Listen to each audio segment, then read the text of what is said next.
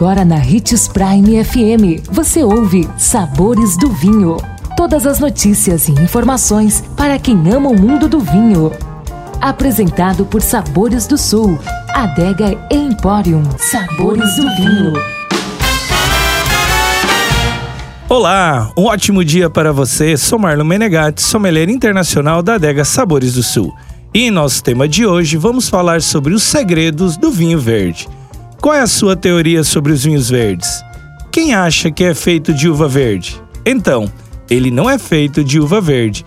Vinho verde é uma denominação de origem controlada, ou seja, os vinhos verdes não levam esse nome pela cor, mas por conta das características das uvas da região onde são produzidos, no noroeste de Portugal, divisa com a Espanha.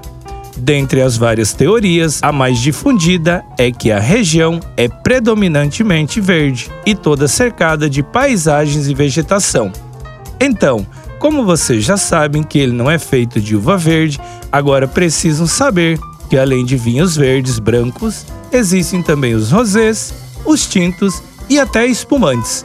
Embora sejam produzidos em solos portugueses, você os encontra facilmente no Brasil. Podemos harmonizar o vinho verde com peixe frito ou assado, com bacalhoadas, risotos de frutos do mar, saladas refrescantes, salmão grelhado e com pratos orientais, como sushi e sashimi. Coloque toda a sua criatividade em prática. E caso você queira simplesmente sentar e degustar, também pode. Nossa dica é servir bem geladinho de 6 a 8 graus.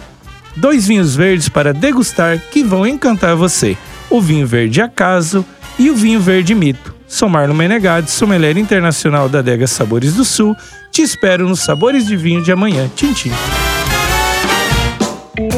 Consumo de vinho traz benefícios incríveis. Desfrute de todas as vantagens e venha para Sabores do Sul, Adega e Empório, a maior loja de vinhos do norte de Mato Grosso, com quase mil rótulos de vinhos de 15 países. E não se preocupe, se a dúvida é qual vinho escolher, temos dois sommeliers disponíveis para te ajudar a tornar seu momento em uma experiência única. Siga-nos no Instagram, arroba Adega Sabores do Sul.